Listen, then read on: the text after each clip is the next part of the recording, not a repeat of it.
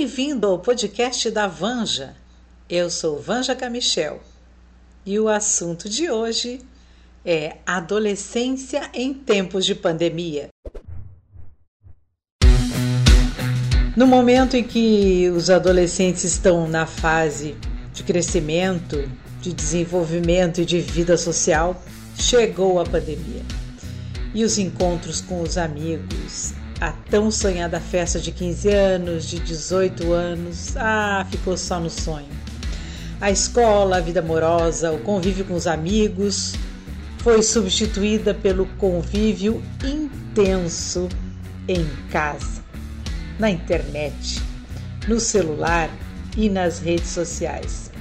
O estresse causado pela mudança repentina intensificou a ansiedade a irritabilidade e junto de carona veio angústia, solidão, insônia e mudanças de comportamento.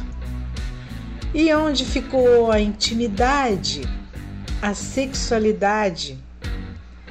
Uns ficaram mais tímidos, outros mais ansiosos. E como estão então os nossos adolescentes? Potencializou nessa pandemia? O que diminuiu? O que não aconteceu? O que preocupa? E o que melhorou? Quais os aspectos positivos desses tempos difíceis? Será que tem? Para falar sobre isso e muito mais, a gente hoje vai contar com a presença ilustre do Dr. Paulo Berel Sukienick, ele é médico, psiquiatra e psicanalista, é membro associado da Sociedade Psicanalítica de Porto Alegre e também é psicanalista de crianças e adolescentes pela sociedade. Seja muito bem-vindo, Dr. Paulo Berel. Uma honra ter tê-lo aqui conosco hoje. Queria te agradecer pelo convite. Né? Fiquei muito honrado dessa experiência né, do podcast assisti alguns, achei bem interessante a proposta, bem no caminho da linguagem do adolescente mesmo. E também uma homenagem, uma honra também a um colega, amigo, né, que, saudoso, falecido, José Alteral, né, que tem uma ligação né, com o teu projeto da, da adolescência, do adolescer, da peça. Então também indicação da, da esposa dele, da Magda, para mim é uma honra estar aqui, então, presente nesse teu programa. Então, a gente hoje vai falar sobre adolescência na pandemia. E sobre isso, muitos pais, adolescentes e até professores que trabalham com adolescentes enviaram perguntas para a gente. Então, eu, a gente, eu vou iniciar né, com essas perguntas para a gente ir batendo um papo, conversando sobre, sobre isso, sobre a adolescência, sobre esse momento tão importante da nossa vida. Então, uma das primeiras perguntas é: qual foi o impacto emocional nos adolescentes? O que, que intensificou nessa pandemia? Já entrando na, na resposta, né, qual é o impacto? O primeiro ponto que me parece fundamental de refletir é o seguinte: o impacto foi geral em todas as pessoas.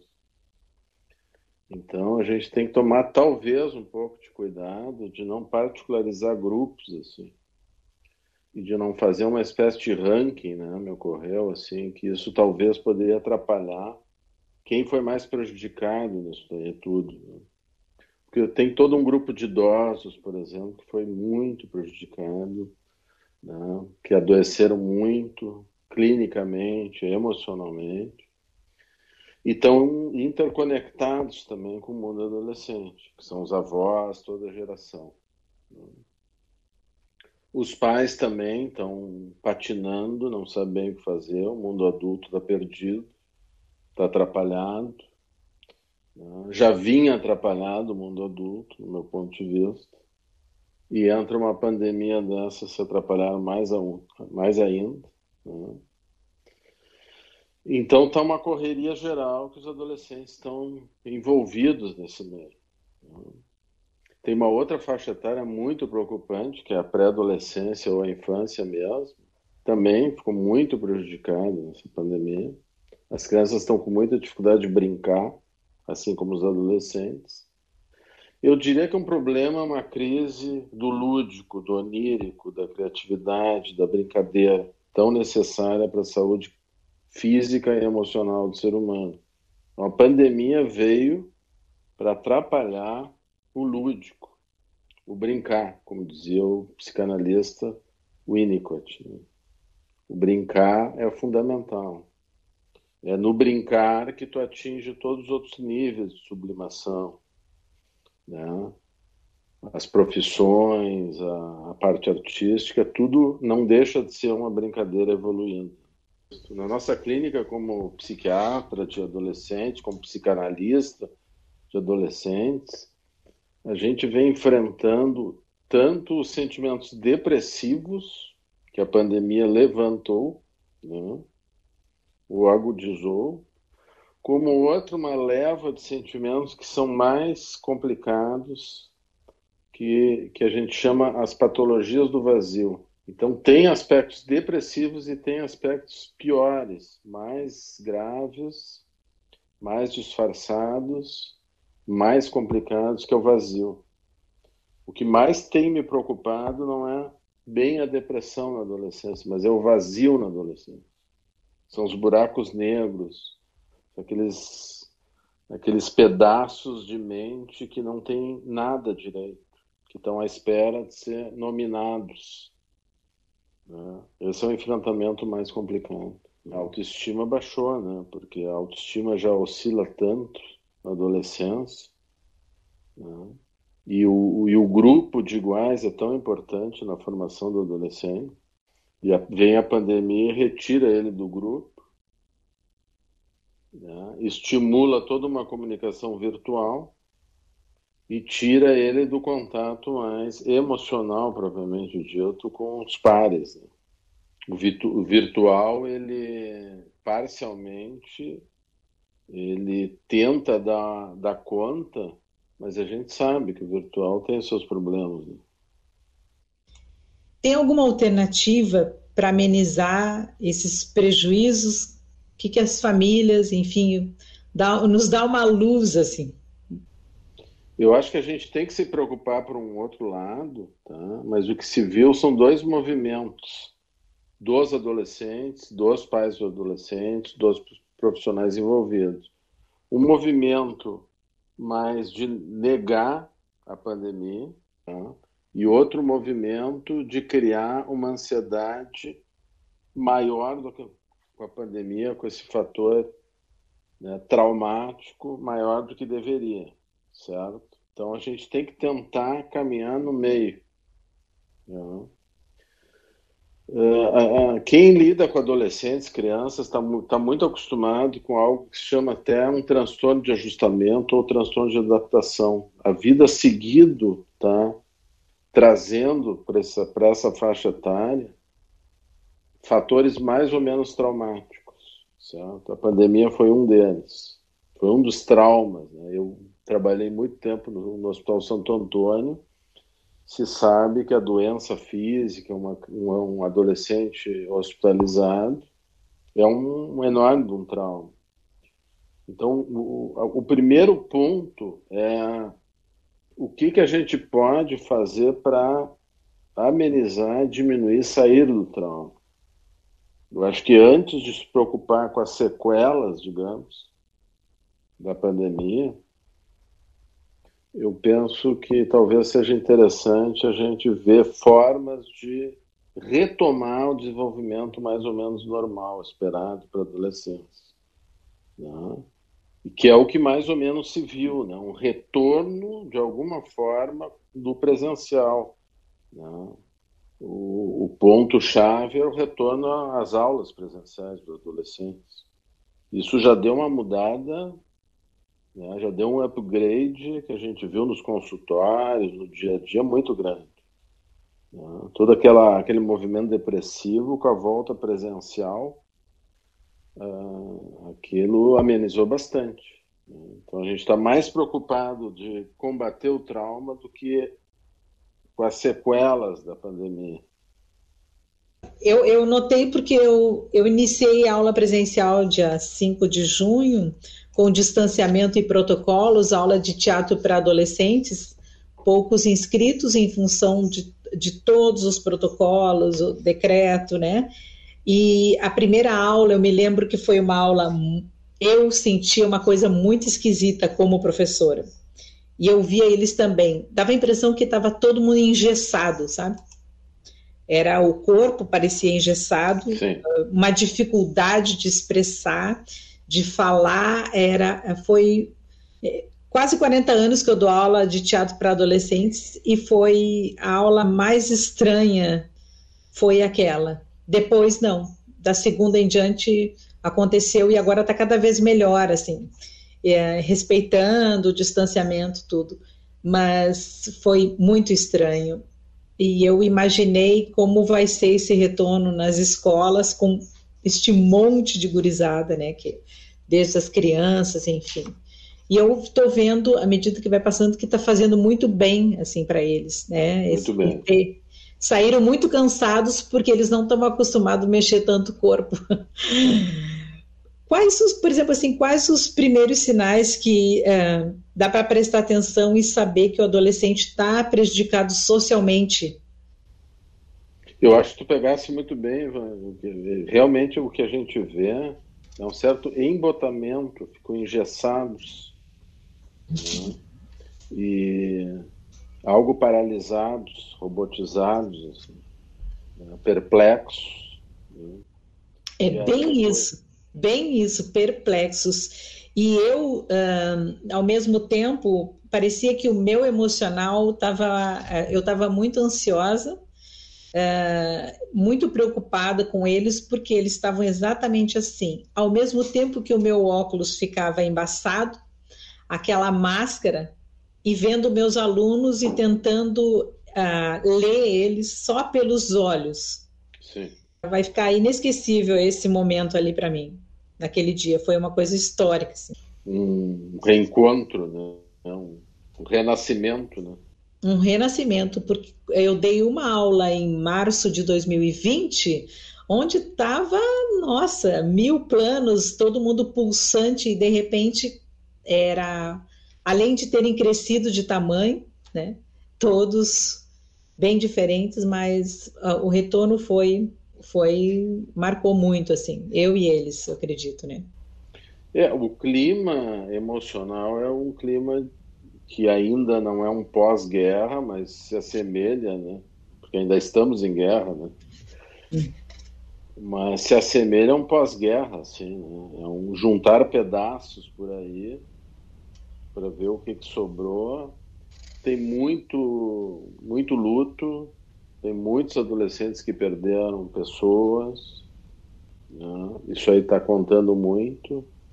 Esse luto tá, está mal resolvido, porque não, não foi possível resolvê-lo ainda. Nós estamos em plena pandemia ainda, mesmo com vacinas. Então, muitas ansiedades catastróficas assim ainda circulando e tem algo que já é próprio da adolescência, que é o inominável.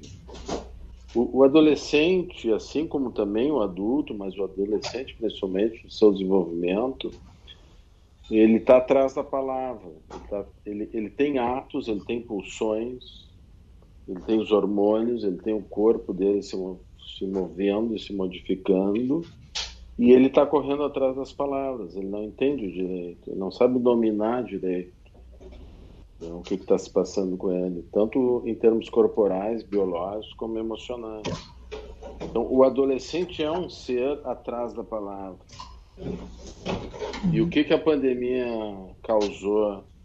Ele causou um, um raio simbólico, assim, um momento que as palavras não estavam conseguindo definir alcançar né, o que, que a gente viveu. Ninguém entendeu ainda direito nem eles, nem nós. O que está acontecendo, o que, que aconteceu, o que, que vai acontecer. Então é todo mundo atrás de nominar algo, e eles mais ainda.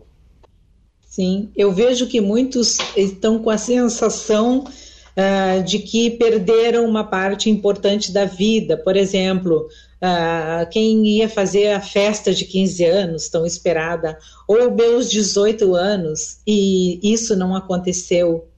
Uh, e essas, por exemplo, assim, muitos relatos de que agora que eu ia desfrutar os momentos mais incríveis da minha adolescência, nas festas, né? Uns preocupados que ainda são BV, né? Que ainda nunca beijaram, outros preocupados com é, realmente que de, eu perdi até o tempo de eu aprontar, é, de eu passar por problemas na escola e eu não tenho isso, eu estou só em casa, né? então. Sim e que o virtual não é, é diferente, né? Sim. Mas eu vejo realmente uma, como se fosse lutos a mais, sabe? A já, mais. A, os adolescentes já têm o luto, mas a impressão é que eles estão com muito mais lutos agora, né? Com essa perda de, de contato com Sim. os colegas ali. Eu acho que está na linha do que eu estava comentando. Tem os dois lados. Acho que é, existem os lutos uhum. e existe uma tentativa de nominar que nem ele sabe direito expressar. Então, todas essas questões que tu colocaste, bem colocaste, né, para mim são tentativas de nominar o que eles estão sentindo, que nem ele sabe direito.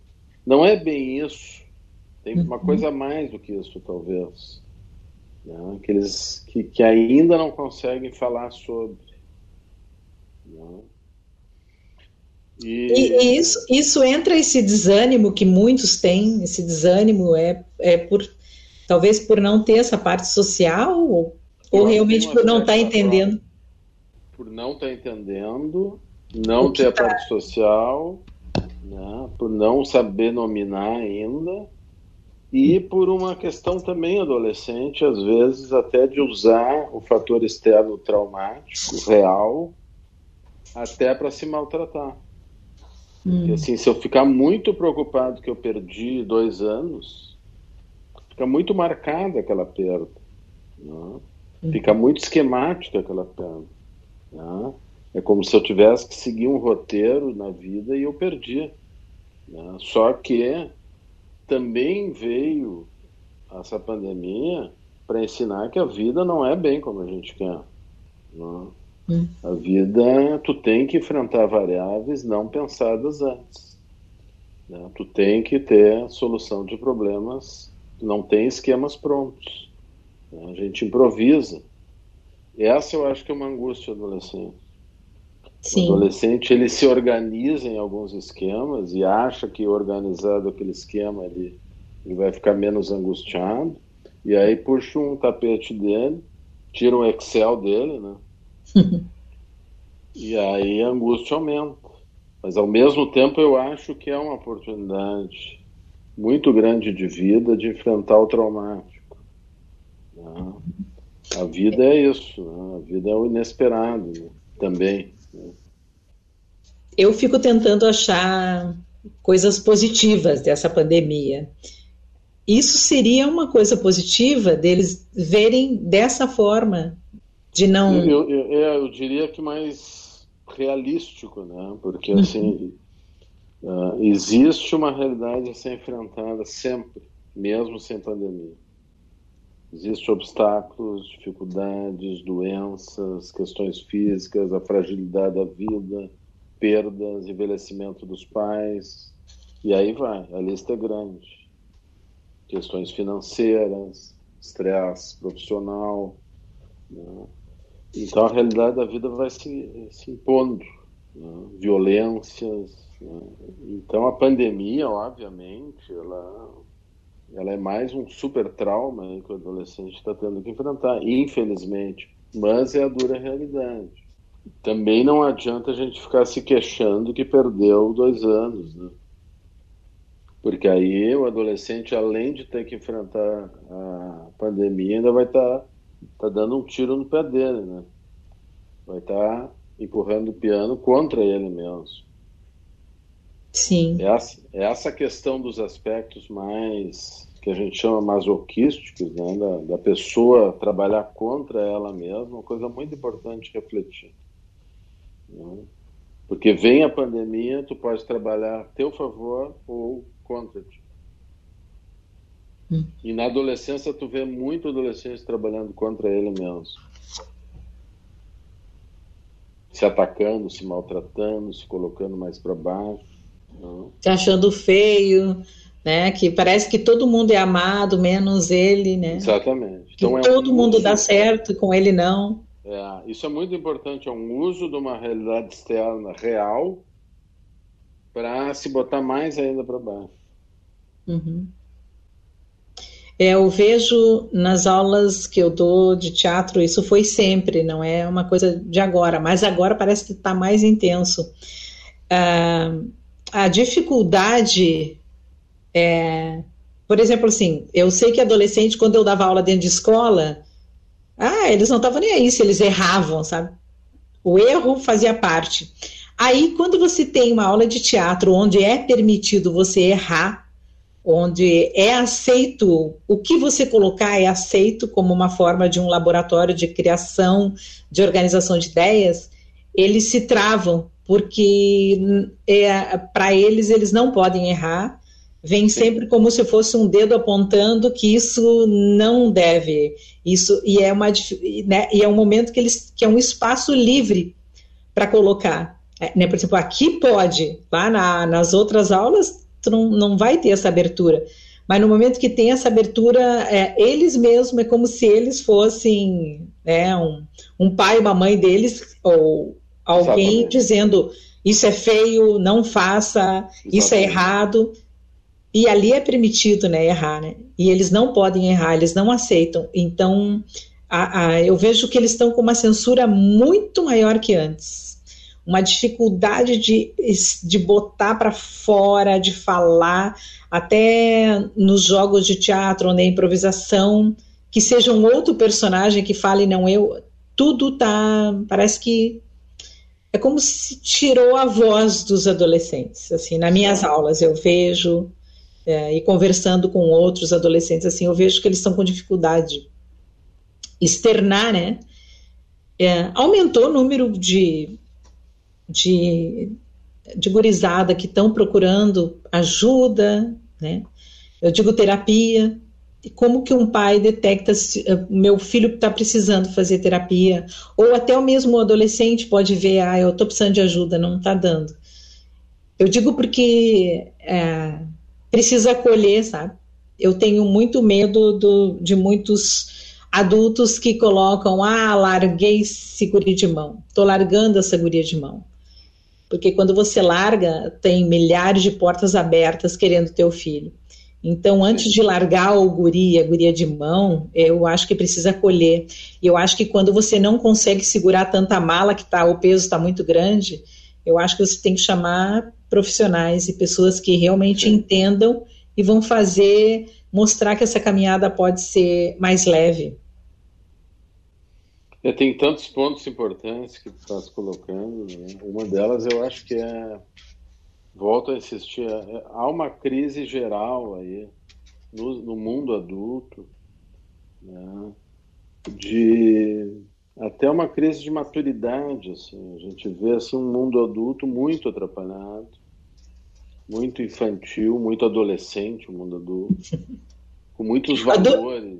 Né? Lembrei do lateral que falava, ele adorava falar da adultescência. Exatamente. Né? Os adolescentes e também tem, uh, ele chamava os, os adolescentes e os não era envelhecentes, era mais ou menos um nome assim que ele falava, né? Parecia que estava todo mundo na adolescência. Exatamente. Então, nessa pós-modernidade, assim, os valores pseudo-adolescentes, né? Vamos colocar assim, porque eu não, não acho que são valores bem adolescentes, né? Eles vieram com muita força na sociedade e ficou e as fronteiras entre as gerações elas ficaram mais borradas então realmente tem esse primeiro ponto que a gente vê que tá, não se sabe por onde começar se é pelo adolescente ou pelos pais né? uhum. e uma vantagem né, desses atendimentos online, que os adolescentes é uma linguagem que eles dominam muito mais até que os adultos. Então, para eles não é estranho se tratarem de, de, forma online. Então, isso facilitou, porque uhum. todos os consultórios, em algum momento, acabaram virando online. E os adolescentes, e eu acho que abriu isso, porque o online veio para ficar, né? E não é mais um o, o modelo híbrido veio para ficar. Então, o, adolescentes de outros lugares, ou estavam viajando, ou estavam na praia, facilitou muito o atendimento. Então, esse é um ponto que também tem que né, ressaltar. Então, ficou mais fácil, de alguma forma, fazer terapia. Ficou mais prático, né? E fazer terapia é tudo de bom. Eu fiz muitos anos e foi uma coisa inesquecível e que me ajudou muito. É, é, é, muito legal, porque você começa a ver a vida de outra forma. Sim. As coisas de outra forma. Você aprende muito com terapia e é uma coisa incrível. E, porque quem sabe de si mesmo, é, por exemplo, é, é, não adianta dizer, ah, mas o fulano me conhece. Não, quem sabe de, de você é você mesmo. Sim. Então, se você sabe de você mesmo, é a melhor coisa você fazer terapia. Eu recomendo, todas as pessoas deviam fazer. Todas, de qualquer idade. É, é muito bom, é saudável, faz bem, te deixa melhor, né? Principalmente naquele modelo que transcende o modelo mais clássico de sinais e sintomas, estou bem, estou mal. Uhum. Né? Então, que o sujeito às vezes procura terapia para resolver tal item, tal problema que não está bem, e ele vai se dando conta que ele tem uma série de coisas para refletir e que terapia é é muito mais do que melhorar algo que não está bem, que a pessoa ir se encontrando com ela né? e se conhecendo. Né? O adolescente por, até por definição, é um ser que se conhece muito pouco. Né? Ele está em expansão, né? como o Bion falou, que é um autor, um psicanalista inglês. Né? O adolescente é um universo expansão, ao menos deveria né? Uhum. ser. É algo, tu pega o mundo adolescente, tu entra no infinito. Uhum. Esse é o fascinante da terapia, é o infinito do outro, né? é o infinito da pessoa. Né? O que, que aquele adolescente pode vir a ser, tu não tem a menor ideia no início da viagem, né? que é a terapia. E aquilo ali é um processo a dois que vai indo, que vai indo, vai se desenvolvendo e vai se ampliando. Né? Então, o adolescente vai tomando posse de si mesmo. Muito do sofrimento humano do adolescente não se conhecer, não se entender, não se coordenar, não, né? não ter sentido naqueles atos. Né? Então, na medida que aqueles atos vão tendo sentido, mesmo os resmungos, mesmo as queixas que eu perdi tempo, isso tudo vai tendo um sentido, aquilo vai sendo incorporado e tu vai tirando suco daquele limão. Uhum. Eu acho, eu acredito em algo de esperança com essa pandemia. Tem que se tirar suco desse limão. Sim. E, por exemplo, quais os reflexos eh, para os adolescentes que estão perdendo tantas coisas, né? As festas, o contato com os amigos. Isso vai dar algum reflexo positivo, negativo?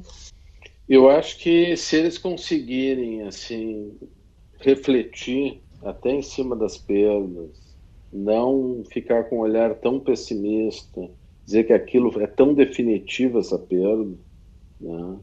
porque eu não acho que seja uma perda tão definitiva, eu acho que as pessoas têm essa capacidade de resgatarem, de recomporem, de renascerem. Né? Aquela perda não fica uma perda para sempre traumática. É uma visão eu acho que errática do trauma, sabe? O uhum. trauma ele é muito desagradável, mas né, tu não pode ficar prisioneiro do trauma. Eu acho que os adolescentes estão ainda prisioneiros do trauma. Essa pandemia está pesando muito. Ela é muito grave, sim, mas ela tem um plus aí que ela está pesando a mais. Né? Nós, tem, tem que ter uma, uma ginástica, tem que ter uma dança, tem que ter uma mexida aí né? de, de transformar esse trauma em algo mais vivo, criativo, né? sublimar esse, essa dor. Né? Um outro psicanalista, chama Meltzer, um americano que foi para a Inglaterra, Sim. E, e, ele divide os adolescentes da seguinte forma, que eu acho que é muito útil. O adolescente rebelde e o adolescente revolucionário. Então, O que a gente quer é ajudar o adolescente a ser revolucionário. Revolucionário no sentido da criação, do, do novo. Uhum. Né? Trazer algo novo, criativo, algo não, que não foi pensado ainda. E o rebelde, ele se preocupa em contrariar, em opor. Uhum. Então, infelizmente, ainda nós estamos no momento ainda de um, de um, mundo adolescente mais rebelde do que revolucionário, que eu vejo. Não quero generalizar, mas de uma maneira geral eu sinto essa preocupação. Um adolescente mais opositor do que criativo. Se a gente puder ajudar eles a serem mais criativos e menos opositores, trazer mais o novo, né? não o desafiante. Uhum. Né? O novo é o novo. Todas as grandes descobertas da humanidade, todos os grandes saltos da humanidade foram feitos até por adolescentes revolucionários. Mudaram todos os paradigmas. Né? Sim. A rebeldia faz parte da adolescência.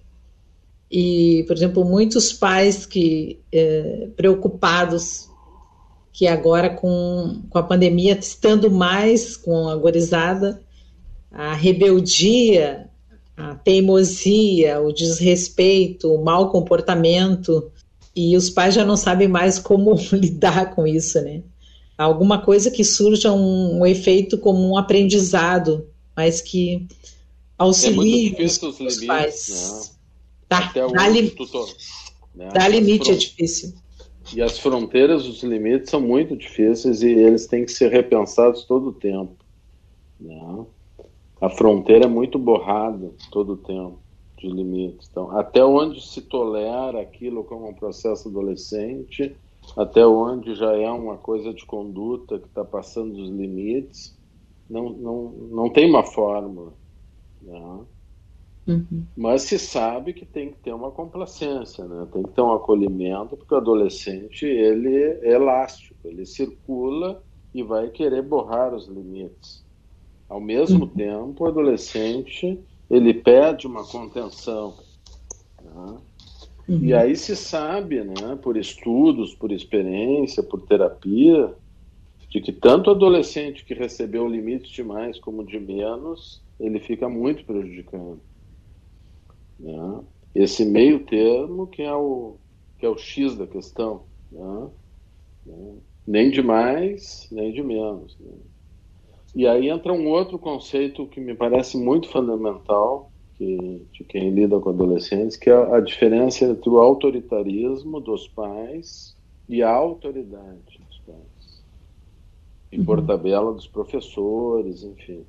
Né? Tu tem que instituir uma autoridade, isso é fundamental, que aí coloca as coisas um pouco mais no lugar, os limites, a diferença entre gerações, de, hum. entre tempos, entre experiências, isso é organizador. Agora, se tu vai é, colocar aquilo de uma forma autoritária, aí já fica complicado de lidar com a adolescência, porque aí está impondo algo né, que é assimétrico. Está né, impondo uma autoridade, uma cultura que não é do adolescente. Aí dá curto-circuito. No Adolescer tem uma cena onde uh, tá vários adolescentes e estão falando, ah, que eu quero que a minha mãe seja minha amiga. E aí uma adolescente diz, não, eu não quero que a minha mãe seja minha amiga, eu quero que a minha mãe seja minha mãe. Amigos eu é. tenho um monte, mas mãe eu só tenho uma. Exatamente. E eu acho que muitos pais se atrapalham com a história de querer ser amigo dos filhos. Sim. Mas aí, se todo mundo é amigo, aí não tem pai, não tem mãe. Sabe que uma coisa que eu acho que os pais mais atrapalham são com as mensagens duplas. Né? Como assim? É, aí, de novo, me lembrei de Bion, que é esse autor inglês, uhum. ele dizia assim que, e, e, o Rosenthal é outro, que assim, às vezes pode ter um paciente que ele, que ele te dá uma mensagem absolutamente oposta. Né? Aí tem até aquela metáfora do paciente que entra no elevador e aperta no térreo e no 15 ao mesmo tempo. Né? Então, o adolescente tem esses vetores opostos. Ele pode te dizer que ele quer uma mãe amiga, mas ele pode ao mesmo tempo estar tá torcendo que a mãe não seja amiga. Uhum. Então, no discurso adolescente tem esses vetores opostos contrários. Né? O adolescente, por definição, é um ser cheio de vetores que vão para tudo que é lado, usando esse conceito de vetor da física, né? Uhum. né? simplificado. Então, aquelas aquelas setinhas vão para tudo que é lado. Ele pode estar tá falando uma coisa e quer dizer o outro ao mesmo tempo. Né? Ele, ele é o, o ser ao, dos contrários, né? o adolescente. Então, se tu levar um adolescente muito ao pé da letra, tu vai te atrapalhar muito. E isso eu acho que os pais se atrapalham. Né? Então, tem que tentar né, codificar, tem que tentar entender a língua adolescente. Eles falam uma outra língua. Hum? Não, sabe bem, né? uh, e uh, retomando o, o, que a gente estava falando antes de limite, eu lembrei quando eu me formei em magistério ali, 16 anos, e eu já estava dando aula dentro de escola, mas eu a minha especialidade na época era educação infantil. Eu estava encantada, apaixonada, ao mesmo tempo que eu fazia teatro, eu era apaixonado pela educação infantil. E aí eu fui no primeiro congresso da minha vida, que foi um congresso pela UMEP, Organização uh, de Educação Pré-Escolar, e foi na Bahia. E eu me lembro que todos os professores na época fizeram um abaixo assinado e pediram a Rede Globo lá para falar com os professores, porque a gente queria que mudasse a programação da televisão para crianças, que estava muito agressiva. Até os desenhos animados eram muito agressivos. E exigindo mil coisas, assim. E eu me lembro que chegou um cara da, da Globo, aquele milhares de professores na plateia, já mil perguntas, e ele só disse uma coisa: gente, eu sei tudo que vocês pediram, né? É, realmente a programação nós trabalhamos com uh, audiência e a televisão tem um botão que chama desliga. Então uh, é isso que eu tenho para dizer para vocês. Vocês não são obrigados a assistir. Nem os pais têm. É só olhar o botão ali. É, sempre lembrem daquele botão. E aí eu lembrei, ó, a gente tem que sempre lembrar de um botão, né? Que é o do limite, né? Onde é que fica? Sim. E, e, e a dificuldade. E é difícil achar o botão, né? É difícil, é difícil dar limite, né? Como. Uh, porque sempre vem aquele lado. E aí é que tá. A pandemia né? A pandemia nos deu esse limite. É todo Sim. mundo em casa, é isso, e, e, é isso que é difícil. Não teve negociação. Né? E para os adolescentes, eles ficaram talvez os mais internados dentro de casa. Né? Eles se internaram. Né? Sim. É, porque para o adulto também foi bastante difícil. Eu estou generalizando um pouco, né? mas uhum. o adulto foi bastante, mas parece que incorporou o home office até de uma forma um pouco melhor, né? E até adaptativa e até uh, houveram vantagens no tal do home office para algumas profissões e para alguns adultos, né? facilitaram um pouco a vida. Mas para os uhum. adolescentes não, né? Não teve muitas vantagens né, o home office. Né? Sim. E, e, eles ficaram algo internados, assim, à força. Esse é o limite, né? Isso é o que a vida impôs. Mas dá para recuperar. Ah, isso é tão bom ouvir. Repete, repete. Obviamente, quem entrou mais capengando né, nessa internação se atrapalhou mais. Sim. Né? Quem tinha mais o lúdico, o criativo, o brincar dentro de si, né, se atrapalhou um pouco menos. E essa noção sempre de desenvolvimento de uma linha, o que, que se afasta da normalidade, o que, que tem que ir voltando para o desenvolvimento esperado, normal, é muito importante. É uma visão um pouco menos patológica. Né? A visão da infância e adolescência existe um, um desenvolvimento esperado e alguém se afastou dele. Temos que trazê-lo de novo para essa faixa esperada de desenvolvimento normal. Essa é uma visão, parece mais progressista, assim, mais salutar para a adolescência. A outra me parece um pouco mais carregada, assim, mais patológica. Sim. Mais sintomática. Doutor Paulo, vou te perguntar agora uma coisa que quem me ouvir vai dizer que eu sou cringe, que agora, né, tá todo mundo falando cringe. e o que, que é cringe? Então, eu já estou ultrapassada. Eu me lembro que na minha adolescência, nos 70, era normal ficar na fossa, é, ou ficar deprê, triste, né? Então, assim, ah, fulana, ah, não, não fala com ela que ela tá na fossa. Eu me lembro que era, tipo, ficar triste, que era normal, era como se fosse uma característica da... fazia parte do desenvolvimento do adolescente. Hoje, como que eu sei a diferença se o meu filho está nessa fase das tristezas ou se ele está com depressão? É, não, não é uma pergunta fácil, porque as fronteiras também são complicadas e borradas.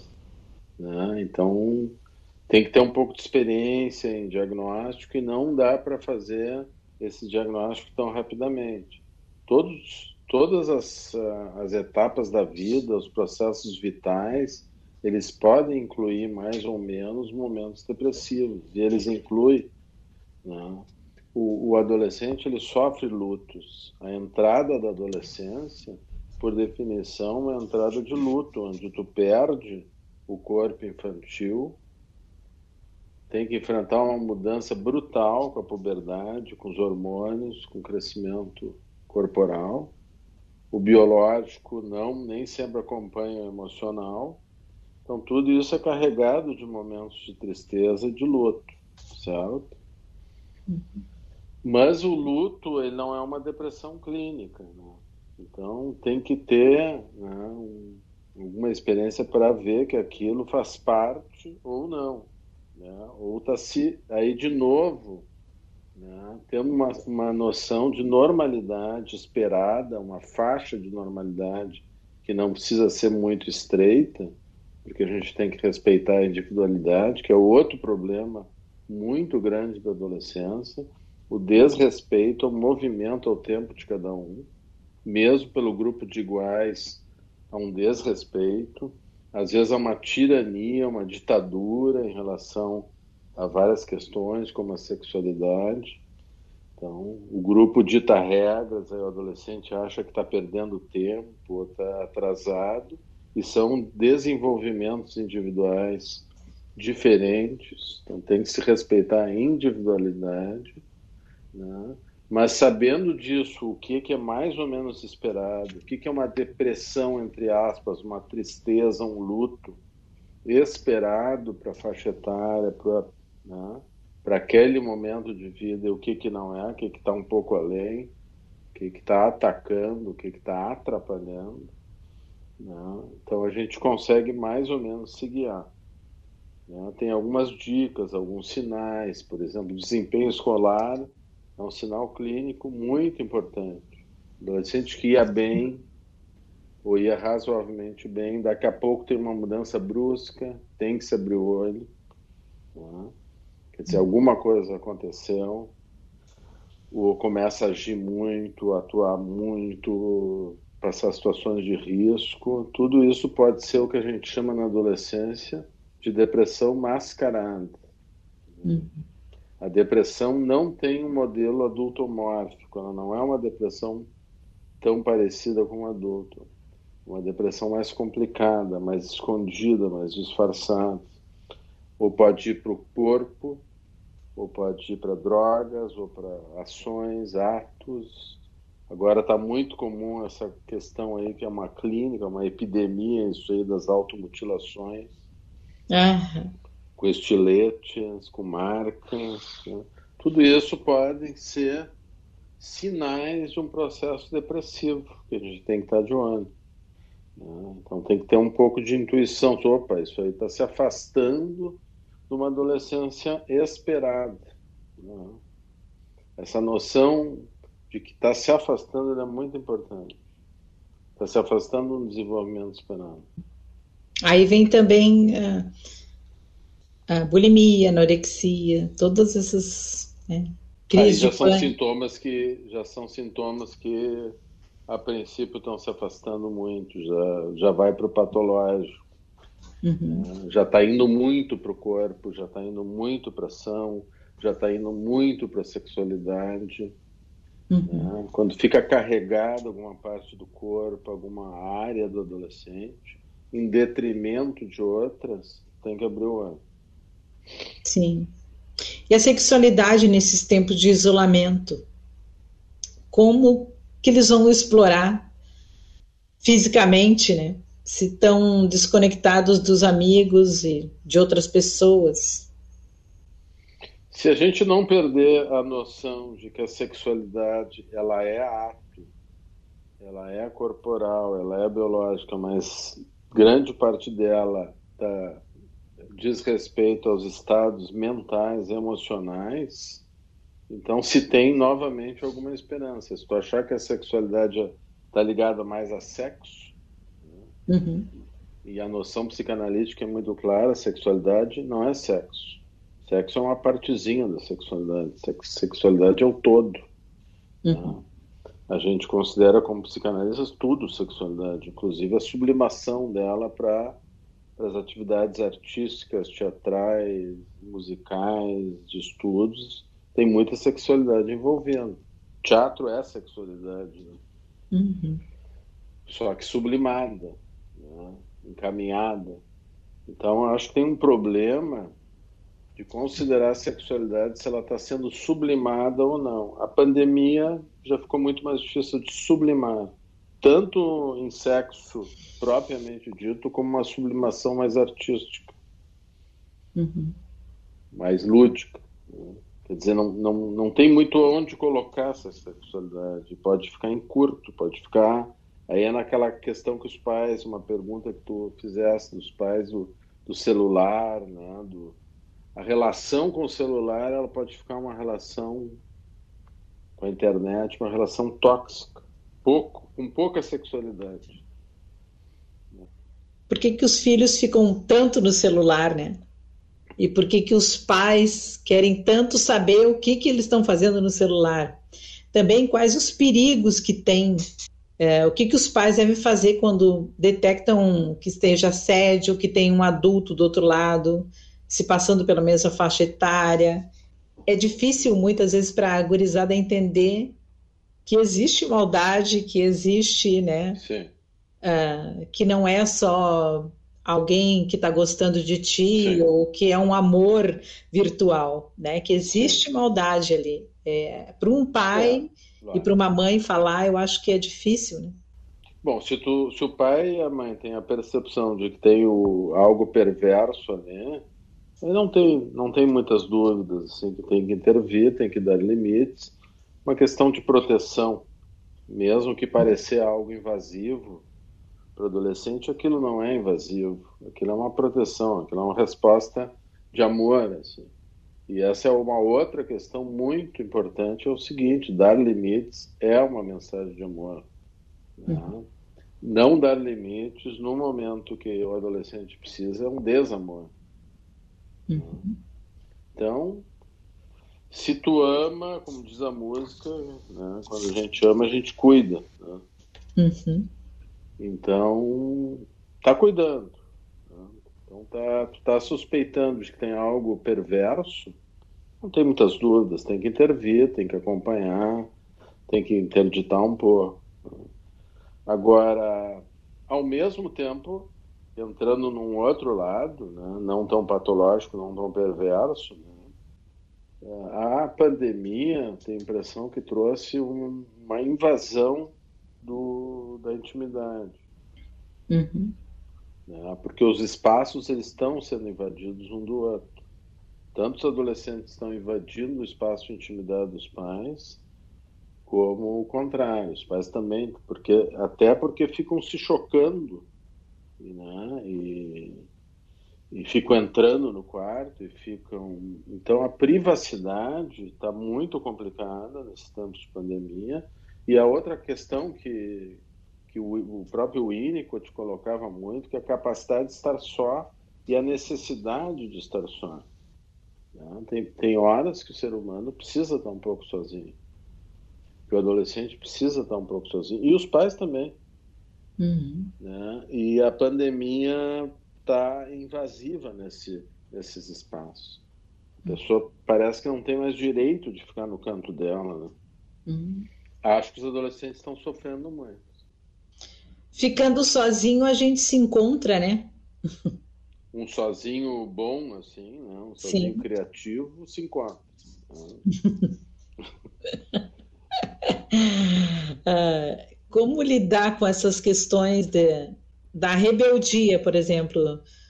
Nessa fase uh, de estar na pandemia, parece que está mais sem paciência, né? Os pais brigam mais, devem estar tá brigando horrores, eu imagino, né? É, muitas questões. Os, os adolescentes muito sem paciência, né? Pelo fato de também não ter esse espaço e vice-versa que eu vejo é um fenômeno muito complexo e complicado, que é o seguinte, é o paradoxo. Né? Vejo muitas famílias que estão juntas pelo home office, todo o tempo juntos, e ao mesmo tempo tão solitários, cada um no seu home office, meio autístico, assim, não autismo doença, mas um fenômeno mental autístico, assim, de isolamento, cada um intocado no seu home office, uma comunicação muito empobrecida, né? Às vezes até horários de refeição completamente diferentes um do outro. Cada um faz o seu lanche, o seu almoço, né? que, era um, que é um outro referencial que, que pode ser mais careta, clássico, mas isso, as refeições, elas são importantes para a reunião familiar. Né? Momentos de encontro da família, até, até isso está um pouco borrado. Assim cada um com seu horário, com seu home office, com a sua agenda. Então, famílias juntas e separadas, esse é o paradoxo que eu tenho visto e me preocupado. Ao mesmo tempo juntos e tão solitários. A pandemia levantou esse paradoxo do junto separado, né? do todo mundo aglutinado e solitário. Eu lembro que ano 2000 a preocupação era o ficar, ah, as relações descartáveis. E agora é dessa forma. Que reflexo que eu fico pensando, né? Que vai ser é, para essa gurizada, principalmente as crianças e os adolescentes. Né? Pois é, é uma pergunta profunda, importante. Nós estamos vendo o que, que vai dar, né? Mas é o, tu tocasse um ponto da sexualidade aí, que tem muito o que se discutir, né? E é uma pergunta sempre em aberta, infinita, né? Sobre a sexualidade. Sexualidade, o tema da sexualidade humana, adolescente, é infinito. Né? Mas eu sinto um certo desconforto na minha clínica, porque eu acho que tem algo fora de lugar na sexualidade. Ao mesmo tempo que a sexualidade avançou, né? Pode-se falar sobre isso, se deve falar sobre isso. Ao mesmo tempo, teve algo que ficou um pouco banalizado, assim, me parece, superficializado e até colocado em ideologias assim, polarizadas. Né? Uhum. E, e a questão mais importante é discutir o retorno ao íntimo. A sexualidade é uma coisa muito importante que ela seja íntima né? que ela não seja pública, que o adolescente possa resgatar a sua sexualidade para ele ir incorporando, ele ir estudando ela, ele ir integrando a sua personalidade. Ela não pode ser uma, uma sexualidade pública. Aquilo é uma coisa muito, muito, muito íntima de cada um. Uhum. Né? Eu, eu acho que está muito banalizada, está exposto Está né? muito dito, está muito falado, está muito cru. Todo mundo sabe tudo de todo mundo, entre aspas. Né? E eu, eu acho que o adolescente está muito em crise, porque tem ele, ele, tem que dar relatório, ele tem que todo mundo tem que saber se ele é boca virgem ou não, se ele já transou ou não, o que, que ele fez, o que, que não fez. Então eu acho que deveria se lutar por um resgate da intimidade. A intimidade é um núcleo do ser humano, é uma coisa que tem que ser respeitada. Não pode viver num Big Brother, assim, como adolescente está vivendo, né? Todo mundo sabe tudo.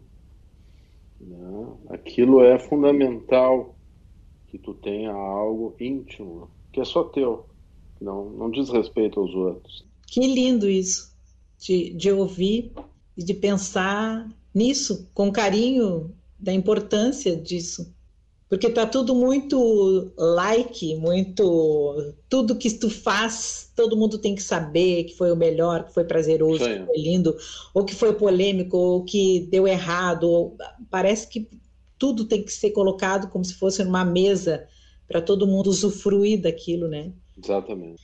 Uh, e essa história de da gurizada preocupar com para ser ter uma profissão hoje tem que ser uh, influencer, né, YouTube, porque daí eu me aposento com 21 anos, eu já sou milionário sim, e não tem mais aquela perspectiva de, de estudar, de querer criar na né, qual a profissão dos meus sonhos, não, é uma coisa mais fácil, mais rápido, fast food, né? A geração delivery, né? É, e tem uma coisa até que começou a se afastar do ser né, para o ter, que já foi preocupante, né, a questão mais material, e quando foi indo para o aparecer, aí a coisa se perdeu. Né, porque o, o, mais importante às vezes é aparecer, né, não é ser, né, uhum. não é viver. Né. Então eu tenho que aparecer, eu tenho que. Ficou algo estriônico, assim. Sim ficou assim, eu tenho que postar tudo, né? Mesmo, no sentido mais simbólico, né? E no concreto mesmo, no Instagram. E, tudo tem que ser postado e dito e mostrado. Né? Para dizer que eu sou feliz, que eu dei certo e que as coisas estão corretas e que está tudo lindo é, para mim, né? E tem, eu tenho vários likes, né? Sim, tem vários likes, sim, eu sou o cara, né? É. É um currículo de likes. Né? É um currículo de likes, é bem isso. E uh, hoje você não precisa ter currículo, você tem que ter seguidores, né? Parece que essa que é, se tu tem seguidores, então realmente você tem valor no universo. É. Bom, e, e, aí de novo volta a questão da sexualidade. Então tem adolescentes que com essa tirania aí social Estão né? tão, tão muito acuados, assim, porque não conseguem, por exemplo, um adolescente que vai ter uma relação sexual um pouco mais tarde. Bom, é o momento dele, não tem uma regra, um manual. Ninguém nasce com manual. Uhum. Né? E não tem que ter exatamente a mesma idade para todo mundo de início de relações sexuais. Bom, mas aí o adolescente começa a sentir que está devendo, que está atrasado, né? Que não tem currículo, que deveria ter ficado com não sei quem e não ficou, né? que já deveria ter transado e não transou. E aí aquilo fica muito pesado, assim, já, já adolescente é um momento pesado, fica mais um peso nas costas, né? ele, ele, já está devendo a sua sexualidade. Uhum. Essa questão da dívida é muito, muito comum na nossa clínica, né? O adolescente sente muito devedor. Tá, tem que estar tá, tá pagando juros. E o que mudou na visão dos adolescentes uh, frente em tudo isso que está acontecendo? Uh, ao mesmo tempo que, que algumas coisas mudaram, outras não. Porque a adolescência também tem as suas limitações né, hormonais, biológicas. Né?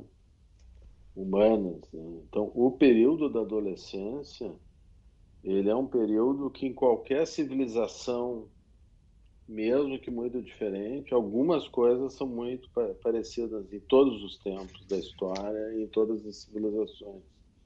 Né? Então tem algo do universo adolescente que não muda. Ele não está tão sujeito assim às mudanças externas, porque ele tem o seu movimento próprio, inclusive biológico, genético. Né? O momento da puberdade. Lógico, né? a puberdade está acontecendo mais cedo, né? algumas fases estão sendo mais borradas. Tem uma fase que é a pré-adolescência, que se chama latência é uma fase muito importante para o ser humano, né? uma fase de reorganização. Né? A criança sai de uma infância, entra na latência, vai se organizando, vai se preparando para vir aquela bomba biológica puberal que vai jogar ele na adolescência. Então, cada tempo é muito né, bem compassado. Assim. Bom, o que está acontecendo? Um borramento disso, essa, essa tirania de uma sexualidade precoce. Né? A gente acha que está diminuindo esse período de latência está jogando precocemente o adolescente ou pré-adolescente né? num mundo que ainda ele não está preparado nem biologicamente, nem em termos hormonais. Né? Então, isso eu acho que é um problema atual da modernidade e da pós-modernidade. Né? É um apressamento, tem um apressamento de algumas coisas, né? e parece com um atraso noutras. Então ficou um paradoxo.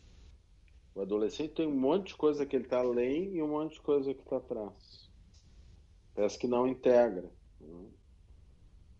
Agora, esse paradoxo, que o adolescente sempre é algo criança e um futuro adulto, tu sempre está conversando com a criança dentro do adolescente, sempre, e tu sempre está conversando com o adulto futuro.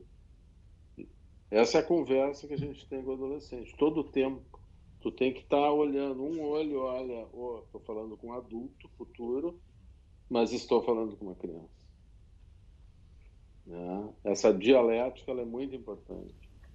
Né? Aí tu consegue organizar a fala com o adolescente e entrar na língua dele. Né? Agora, está exposto, né? o mundo está tá bastante complicado. Talvez sempre esteve. Né? O mundo é complicado. Em todas as. Também tem uma, uma coisa interessante, assim, a gente tem essa tendência, ah, antigamente era assim, mas qual antigamente a gente está falando, né? né? E de que, de que época, de que país, de que cultura, né? Eu acho que a adolescência sempre foi difícil. Né? De alguma forma sempre foi difícil e sempre foi fascinante e trazendo o novo e questionando todas as sociedades. Agora, a sociedade ela tem algo, sem dúvida, historicamente falando, felicida, né? anti-adolescente. Ao mesmo tempo que a sociedade né, aplaude o adolescente, ela também tenta reprimi-lo, né? Uhum. Por quê? Porque o novo, o jovem, ele é uma ameaça, né? Ele é, como dizia o Kalina, que era muito amigo do, do Oteral, um psicanalista argentino, e que a gente tinha esse intercâmbio, chegou até um intercâmbio da clínica Winnicott, que eu trabalhei com o Oteral, com, com essa clínica lá em Buenos Aires, ele dizia que a, que o adolescente é a lembrança da finitude dos pais. Né? Ele lembra que os pais estão envelhecendo, né? Uhum. Porque eles não são mais crianças, opa, né? O tempo passou. Né? E aí é uma ameaça. Né? É uma ameaça a, aquele frescor, né? A vitalidade, o frescor, a sexualidade, a pele, né, o brilho, né, aquela garra que, do início, né, como se fosse o amanhecer e o entardecer se defrontando. Quem é o mais bonito? Quem é o melhor aqui, né? Eu, eu vejo nisso. E a questão da passagem do tempo é muito difícil para todas as faixas etárias. Né? O tempo passa e não é fácil absorver a passagem do tempo e trabalhar junto com o tempo que está passando. Né? Sim. Paulo, que conselho você daria aos adolescentes, aos pais, para passar por essa fase com mais harmonia, serenidade, compreensão, né, empatia, né? Focar na pulsão de vida, né? A pulsão de vida está aí. A gente está conversando agora de uma forma virtual, isso é pulsão de vida, né? As soluções estão vindo, as vacinas vieram, né? Isso tudo é fruto da pulsão de vida, da, da renovação, da, da vontade de, de, viver né, que o adolescente tem. Né? Isso é um, algo legal, saudável, adolescente dentro de todos nós. Né? O Sim. Nos, né, o que nos move é essa coisa revolucionária de, de tentar recomeços, novos começos, o novo né? E, e a questão do infinito, acho. O adolescente é, nos abre a questão do infinito. Né? O infinito da vida. Né? Eu acho que essa é a lição. Né? A pulsão de vida está ganhando ainda. Quero te agradecer demais, Paulo. Uh, é, Para mim foi uma honra, né? Primeiro pela eu indicação, também. eu telefonei para a Magda e disse, Magda, uh, antes eu sempre tinha o Oteral para me ajudar em várias questões, assim, eu queria convidar alguém que, que pudesse representar ele aqui. E ela disse o Paulo Berel. Né? Então, eu fiquei muito feliz que você aceitou o convite. Eu amei te conhecer virtualmente, né? a gente está fazendo o podcast da Vanja virtualmente, respeitando ainda esses protocolos, né? Lógico. E é, os decretos de distanciamento, mas também é uma forma da gente estar tá junto, né? Mesmo conversando sobre o universo adolescente, que é uma coisa que eu, por acaso, tive que começar a dar aula para adolescentes numa época em que eu estava focada em teatro e educação infantil. Esse era meu foco. E é isso que, de repente, uh, surgiu que eu teria que dar aula para adolescentes. E eu não quis, não aceitei, porque eu não entendia nada. Eu, e o diretor, na época, disse: é, vai estudar. E aí eu comecei a estudar e eu me encantei, né? E eu gosto muito e me, e, e, me sinto muito feliz em poder ter momentos com eles e proporcionar momentos com eles e, e fazer com que os sábados deles sejam diferenciados é, e criativos. Então, foi muito importante para mim também aprender muito contigo, assim como eu aprendo também muito com eles. Eu acho que eu aprendo mais com eles do que eles imaginam, né? A cada aula, assim. Eu gostaria muito que você deixasse seus contatos, Paulo, né? Porque você é especialista em crianças, em adolescentes, Muitas famílias estão ah, nos ouvindo agora, nos vendo agora, e, e é muito importante ter um contato de uma pessoa com que a gente ouviu, se identificou e muitas vezes você precisa, né, ter um contato de pessoas incríveis como você para. Obrigado né? E eu acho que os adolescentes também que estão ouvindo e crianças curtiram muito esse bate-papo contigo. Eu, eu que agradeço teu convite, foi uma honra te conhecer, teu marido. Né? Foi muito legal, o bate-papo rolou bem tranquilo, bem criativo, bem interativo. Né? E estou à disposição, não sei, tu quer que eu deixe o WhatsApp? É, tu pode deixar, daí depois ele coloca né, né nos créditos tá. ali. Bom, é 51998 65 7694.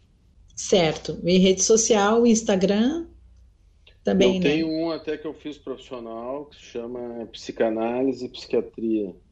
Maravilha. Instagram, Psicanálise, Psiquiatria. É, é isso, eu acho que é essa a entrada. Certo. E mais uma vez, muito obrigada e até a próxima.